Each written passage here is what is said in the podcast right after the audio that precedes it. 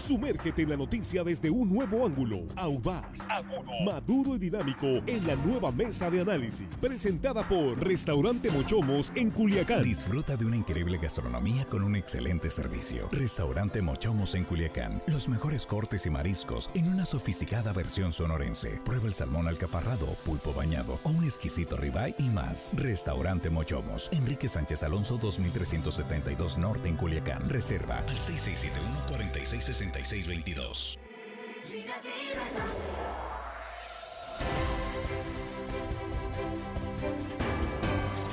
Estamos ya de regreso en esta tercera emisión de Línea Directa, jueves 28 de abril, ya estamos en la mesa de análisis. Gracias por continuar con nosotros y gracias por compartir esta transmisión en vivo. Aquí estamos ya en la mesa con nuestros compañeros. Jesús Rojas, ¿cómo estás? Buenas tardes. ¿Qué tal, Víctor? Buenas tardes. Buenas tardes a los compañeros y buenas tardes al auditorio. Juan Ordorica, ¿cómo estás? Bienvenido. Muy buenas tardes, Víctor, compañero de la mesa, eh, nuestros amigos en la producción y por supuesto el auditorio. Le agradecemos que hoy jueves, que no caigan en la tentación, que a unas horas, aunque sabemos que algunos sí caen, ustedes no, ustedes manténganse firmes. Ah, es que ya casi, casi. Todavía no es viernes, aguanta. Ya casi es viernes. Pues, ¿Qué tanto falta, hombre? Pues ya, ¿no? Sí, ah, luego nos dices que es eso los pollos. Hoy es de un conocido árbol frutal. Aquí en, aquí en Culiacán. Ah, correcto, correcto. Ya sé para dónde van, muchachos. Bueno, Armando Ojeda, ¿cómo estás? Muy, bien, buenas tardes. muy buenas tardes, amigo. Listos para empezar. Tienes mi anuencia. Muchas gracias, gracias, señor presidente. bueno, pues vamos a entrarle al tema. Estamos, eh, pues, eh, hoy el, eh, por cierto, el ex candidato presidencial, tres veces candidato a la presidencia, Cuauhtémoc Cárdenas, declaró sobre eh, la- la- por las propuestas que eran ahí de desaparecer al Instituto Nacional Electoral. Y dijo, pueden cambiarle de nombre y eso es lo de menos, pero no puede desaparecer la autonomía del Instituto Nacional Electoral, refiriéndose a la reforma, a la iniciativa de reforma de la que ha hablado el presidente López Obrador, que la trae durísimo contra el INE, y de eso vamos a hablar en esta, en esta mesa esta tarde. Jesús, abriendo la mesa. Pues sí, Víctor, es un tema amplio, es un tema de una reforma eh, a las instituciones electorales de México que plantea la desaparición del INE para crear el INEC o Instituto Nacional de Elecciones y Consultas. Busca además la eliminación de diputados plurinominales, pasar de 500 a 200, de senadores de lista, de recorte presupuestal al órgano electoral y, por supuesto, a los partidos políticos.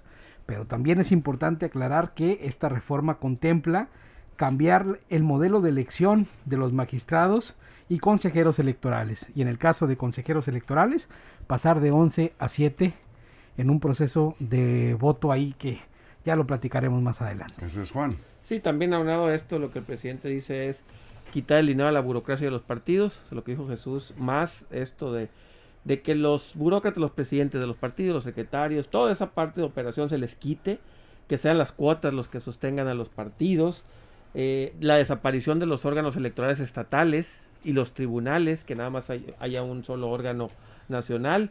Aquí en Sinaloa tenemos el Instituto Estatal del Estado de Sinaloa, desaparecerlo, también los tribunales, desaparecerlos. El voto electrónico también lo está proponiendo en esta reforma, que votemos, votemos todos, los que quieran que vayan a la urna y los que no, que votemos a través de dispositivos electrónicos. Bartlett está contento. Y, y también al final lo que propone, y, yo creo que hay que ponerle mucha, mucha, yo creo que el, punto principal es quiere poner al INE a juicio de los ciudadanos, que los consejeros sean electos y eso para mi gusto tiene una manzana envenenada que suena muy bonito y en segunda, en segunda intervención diré por qué. Está vendiendo un paquete hermosamente envuelto, pero adentro, adentro, lo que trae es veneno puro para la democracia en México. ¿Tanto sí? Sí. No, no estás exagerando. No, A ver, Armando. no. Estuve leyendo el, el- el, eh, esta iniciativa de propuesta de decreto que, que envió el, eh, de reforma que envió el, el presidente al, con- al Congreso. Y este me llama la atención en la exposición de motivos de esta reforma electoral un punto que dice se pretende adecuar el sistema electoral mexicano a las transformaciones políticas de los últimos años que se han vivido en México. Para, fíjate, ahí me llama la atención ahí, para ampliar la representatividad y garantizar la pluralidad en los poderes públicos. Aquí se me hace como que choca con la idea de eliminar los plurinominales. O sea, ¿cómo garantizas la pluralidad en, los poderes públicos y, la representatividad política cuando estás quitándole a las minorías representadas? Eh, en, el caso del, en el caso del Congreso Federal, eh, de 500, o tú decías que dejarlos en 200, no. En 300. En 300, y le quitaría 200. De las, de la, para el Senado son 128 senadores actualmente, les quitaría, pues son 23 más o menos. Entonces, 32, 32 eh, les quitaría, eh, eliminando los pluris. Entonces, ¿cómo, ¿cómo hablar de pluralidad si, estamos si están atacando esta reforma? el equilibrio de poderes que le da precisamente la representatividad. Y yo sé que, yo sé que mucha gente no, no, no, no comulga con los pluris, que son regalados, que son, que son gente que va pues este directamente sin ningún esfuerzo ni gasto físico ni económico a, ocupar un escaño que no se merece. Ese, ese ha sido una gran polémica. Sin embargo, me llama la atención que en la exposición de motivos principalmente venga ese punto que para mí choca contraviene con, lo, con la realidad, con lo que quiere hacer en otros, en otros eh, argumentos que presenta la propia iniciativa. Eso es Jesús. El argumento económico dice que se ahorrarían aproximadamente 24 mil millones de pesos. Entonces, 24 mil millones de pesos es también muy atractivo, que no se van a gastar en esto, pero creo que cuando hablamos de estabilidad política, cuando hablamos de representación política y de espacios que eh, necesariamente debieran verse como de los ciudadanos, yo creo que la representación no tiene precio. Es decir, pensar en hacer más pequeña la Cámara de Diputados es pensar también que muchos ciudadanos se quedan sin representación en esa Cámara. Desafortunadamente, y cuando hablamos de plurinominales, nos vienen a la mente estos diputados ególatras, estos diputados sangrones que luego presumen llegar por la vía de la representación proporcional como, como dicen ellos, sin trabajar, ¿no? Soy pluri, dicen algunos, o algunas. Y yo lo que creo es que no. Yo, yo, yo no vería a estos diputados como, como, como esa ranfla de diputados chafas, ¿no? Sino más bien como otros que desde las posiciones plurinominales le han dado sentido al Estado mexicano, como Porfirio Muñoz Ledo, por ejemplo, plurinominal de toda la vida. Son excepciones, Jesús. Sí, por eso, pero son los políticos que terminan haciendo carrera y que también marcan la diferencia más allá de las posturas triviales que tienen muchos que llegan por la vía de la mayoría también, que no tienen ni idea de lo que hacen ahí, pero bueno, ganaron en su distrito, válidamente están en el curul. Yo creo que no es eso el cambio que México necesita. Yo creo que de verdad si le vamos a entrar a un cambio del modelo de representación de representación política vía los procesos electorales, habría muchas cosas en las que sí puede transitar esta propuesta y otras que también tendríamos que reflexionarla y que no nada más es la idea o la calentura del momento. Pero ¿por qué, por qué es tan atractivo, eh, digamos, el, eh, el, el, discurso o bien la propuesta cuando plantea eliminar los diputados y senadores pluris. ¿Por qué, ¿Por qué hace tanto eco en la sociedad? Porque la gente está harta de los abusos que han cometido los partidos políticos de dar prácticamente candidaturas de regalo o diputaciones, sin siquiera hacen campaña. Sí, y luego, y luego salen diputadas como la diputada Paloma Sánchez que dice a gusto pluri pluri. Y obviamente, sí, pero... ¿Y a mí qué me vale? Si de todos modos llego sin A eso me refiero, que viene envuelta esta, esta, esta reforma en ese, en ese halo de que vamos contra los pluris pero lo que trae de fondo es que van contra el, contra el INE, quieren terminar con el INE, desaparecer el INE y que esta figura de consejeros electos por mayoría, esta figura, porque lo volví a decir, ¿qué le hace que no sean personas preparadas, con que sean honestos? Volvió a decir eso el presidente y yo creo que en una, siguiente intervención diré cuál sería mi propuesta para una reforma electoral, pero de entrada yo sí creo que es muy perjudicial y lo voy a poner matemática, siempre los números. Morena y sus aliados no llegaron al 50% de la votación completa, sumado Morena, el Verde y el PT, no llegan al 50% de los votos, de los votos emitidos. Pero en, la Cámara tienen el 56%, son mayoría.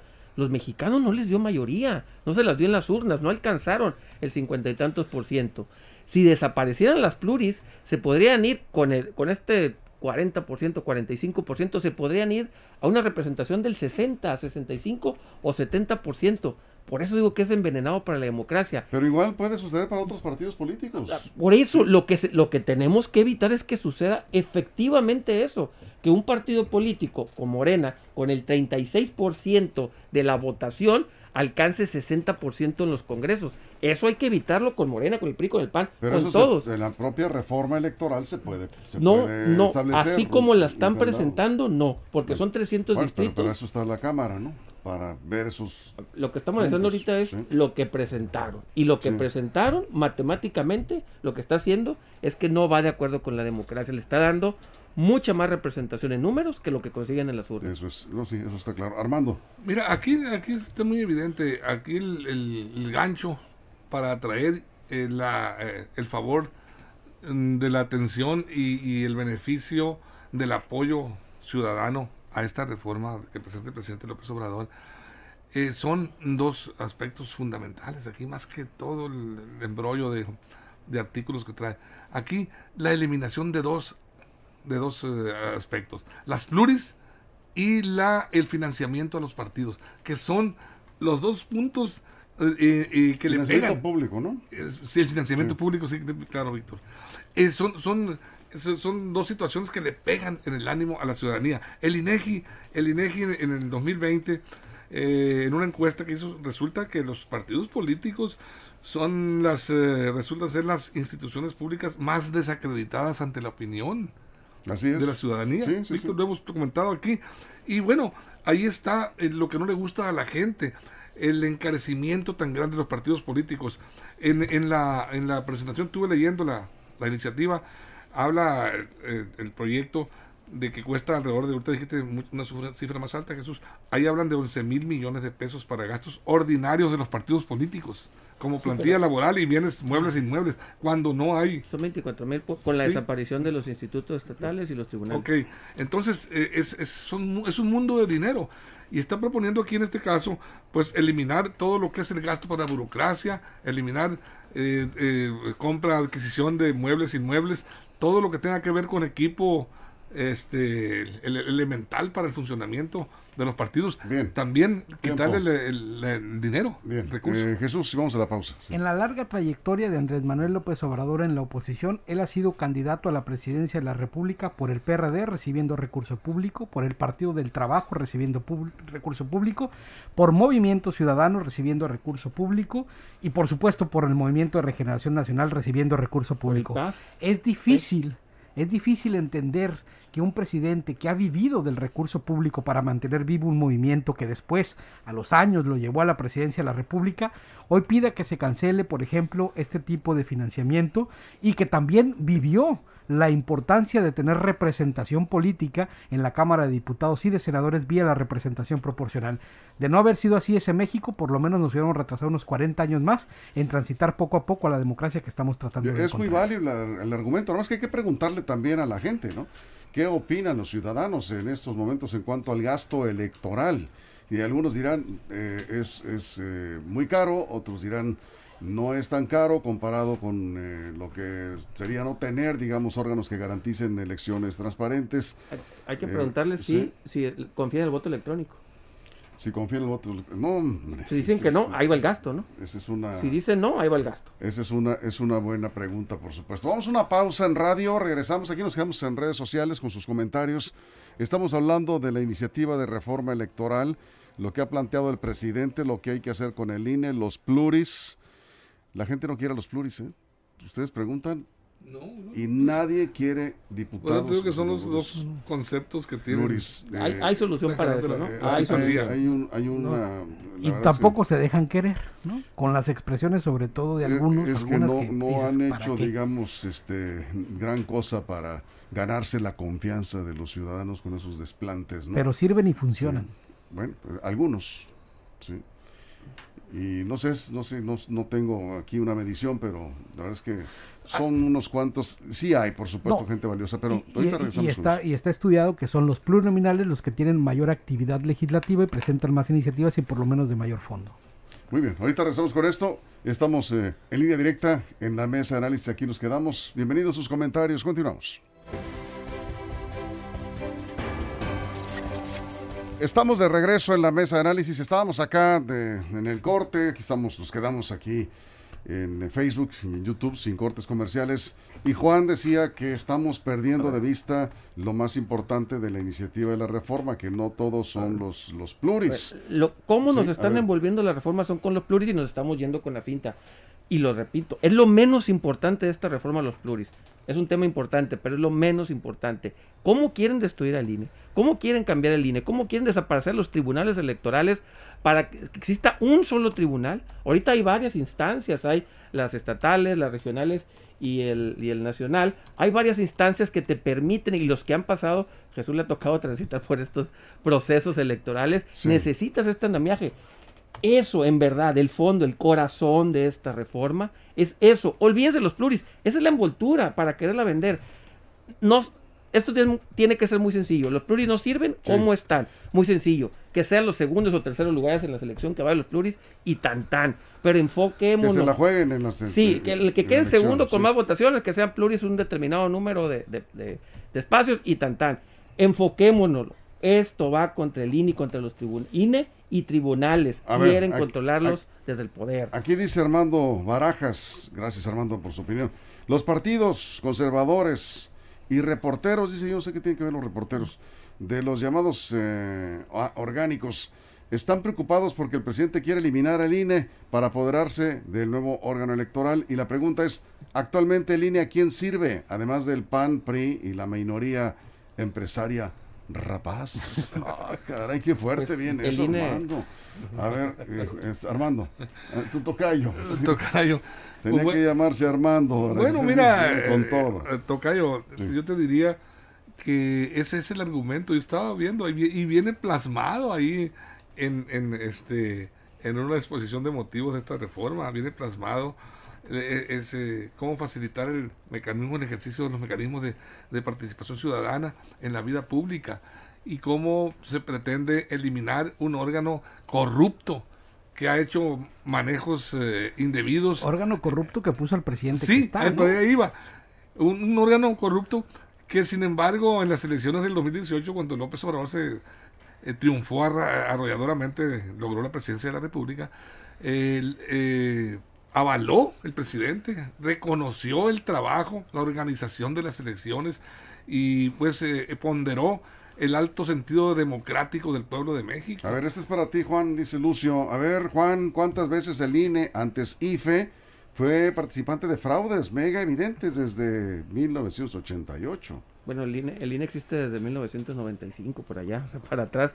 El señor Bartlett era el INE en aquel tiempo, en el 88, que por cierto, que, está, el IFE. que está en el... No, no era el IFE, era, era, se llamaba de otra manera. Comisión porque el Nacional de Elecciones, algo sí, porque era... Ellos, y ahorita, por cierto, está en el gabinete del presidente Andrés Manuel López Obrador. No, bueno, pero ya... ya, no, pero dijo, cambió, el, el, radio escucha lo está diciendo un año, yo le estoy diciendo que en el 88 estaba el señor Bartlett, el INE tiene el 94, que por cierto le canceló también candidaturas a priistas, a panistas, echó para abajo eh, gobernaturas, creo que la de Colima una vez que ganó el PRI.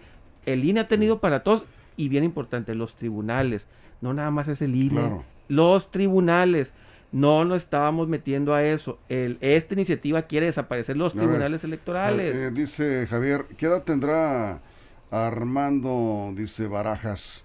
Eh, porque ya antes de los 90 el gobierno controlaba las eh, elecciones. Ese es un punto, ¿no? A veces a los mexicanos se nos olvida pronto de dónde venimos y cómo era la época antes de la creación del órgano electoral ciudadano.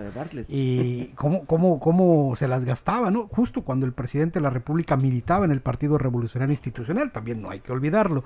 Y creo que hay que tener claro algo, el Instituto Electoral no es de la mafia del poder, es, una, es, es, de los ciudadanos, le pese a quien le pese, y ha dado el triunfo al PAN, al PRI, a Morena, a quien gana o termina ganando las elecciones, a Movimiento Ciudadano, al Partido Verde, en dónde terminan ganando las elecciones, ¿no? Al final de cuentas, eh, creo, y esto es un, un tema muy importante, que por ser una reforma constitucional, los diputados de oposición de nuevo creo la detendrán, ¿no? ¿Por qué? Porque eliminar el INE obliga a ir más allá de la mayoría que tiene Morena en la Cámara con sus aliados. Eh, no es eliminar el INE, es digamos que transformar al, INE. Y la reducción de diputados y senadores también. Sí es eliminar el INE porque es desaparecer todas las funciones que ahorita tiene, todos los consejeros, toda su ley No, orgánica. no, no, Los órganos electorales de los estados también desaparecen. También desaparecen. Eh, Yo- sí, sí, sí, claro. sí. sí, hay una Ahí- reestructuración, digamos, la que está planteando la, la reforma, la iniciativa de reforma que Está centraliza- centralizando. Técnicamente, a ver, lo más jurídicamente es desaparecer el INE y crear una nueva figura. El IFE se transformó en INE, en INE. Ese sí fue un cambio. Este no es desaparecer todo y crear algo nuevo. No es la misma que transformar. ¿Cómo se va a elegir a los consejeros del INE? Eh, presidente? va, el, el presidente va a poner a 20 candidatos, el Poder Judicial a 20 y el Legislativo a 20 y van a ir a las urnas. En las urnas. En las urnas. Y si le preguntamos a la gente si están de acuerdo en que se elijan en las urnas los consejeros del INE, ¿ustedes qué creen Va que va a decir pasar? que sí. Van a decir, Va a que, decir que sí. Bueno, ¿Por qué? A ver, ¿tiene alguien esa respuesta? ¿Por porque qué se tiene esa percepción Porque de que el INE no ha funcionado bien, Por- como está? Yo creo que esa percepción la siembra Andrés Manuel López Obrador, Porque el INE ha funcionado Pero algo bien. debe haber ahí. Tan ha este, funcionado bien que sí. permitió la transición democrática y sin crisis política desde los noventas hasta ahora, cuando las cosas se pusieron más difíciles. El México que conocemos ahora, por lo menos hubiera sucumbido dos o tres veces en fuerzas, eh, ¿cómo se llama?, en enfrentamientos políticos Sí. y en crisis políticas si no hubiéramos tenido un órgano garante de las elecciones que nos tienen lo que nos tiene ahora. Aquí ¿no? dice Es- Guadalupe Angulo, los pluris son un bono para los eh, por los apoyos en campaña, es un pago, dice, por los apoyos ni en eso. campaña No. política. Ni es. Eh, a veces sí, eh, así les pagan. ¿no? Lucio dice, se va a hacer una reingeniería al INE. Sí, nomás que el ingeniero... El ingeniero es el del Trae, poder. trae- trae un cartepila derrumbando. En ocasiones hay que Lo hacer- acaba de poner bien, sí, cierto Jesús. El INE, el ingeniero del INE, fueron partidos políticos, ciudadanos, instituciones públicas de educación, y el ingeniero de esta reforma es el presidente. El ingeniero viene desde el poder. El, el IFE en aquel tiempo se impuso desde la ciudadanía al poder. Aquí es al revés. Desde el poder nos quieren poner, imponer un instituto. Sí. El cómo llegan es importante. Cómo se crean estos órganos. Y Alfredo Higuera dice, la reforma electoral no va a pasar como la eléctrica, No, no va a pasar, por lo no va a pasar, no es mera estrategia política para seguir vigente en el electorado. La campaña política eh, de Andrés Manuel López Obrador ya comenzó. ¿Campaña para qué? ¿Campaña política? Sí. El presidente va a terminar su mandato Y se va a y retirar. se va. Pues ya le- le- Sí. logró grandes vivas para el secretario de Gobernación. Ya prácticamente algunas gentes lo consideran el destape y la eliminación de, de- de la jefa Radio escucha. de gobierno. Pudiera ser, pudiera ser. Radio escucha Sí. nos dice, Cuauhtémoc Cárdenas acaba de asegurar, no veo necesidad de una reforma al INE". Así es, lo comentábamos. Sí, lo comentamos. comentábamos. Podrán cambiarle de nombre, dice el INE, pero no debe perder su autonomía, dice Cuauhtémoc Cárdenas. Y su esencia ciudadana, Víctor, que Claro. es muy importante. Sí. Aunque no lo quieran ver algunos, ahí también tienen voces de representación morena, ahí tiene voces de Pero representación todos, los partidos todos somos políticos, ciudadanos. ¿no? pues, Pues creo que partidos. sí, pero exacta, pero pero es que ahí está el punto, ¿no? Al final de cuentas quien termina organizando estas elecciones desde la casilla somos los ciudadanos, Sí. los que nos toca estar ahí cuidando la urna. en el caso Así de, será, así seguirá siendo. en el caso de la la elección de los magistrados y jueces y las autoridades del INE, el Congreso de la Unión tendría que constituirse en órgano electoral. Vamos a dejar pendiente ese tema porque ya se nos, ya se nos terminó el tiempo. el tiempo. Eh, eh, es, eh, todavía va a dar para mucho más, así que seguiremos platicando de estos temas. Gracias Armando, A ti, amigo. gracias. Juan, gracias Jesús. Buenas noches. Y gracias a usted por su compañía. Lo esperamos mañana en punto de las 6 de la mañana aquí tempranito. Ahora sí ya será viernes. Viernes y ya. Ahora sí ya será viernes. Hagan lo Aquí que lo quieran. esperamos. Primero Dios, muchas gracias a nombre de toda la producción. Gracias, gracias a los compañeros reporteros, todo el equipo. Pásela bien.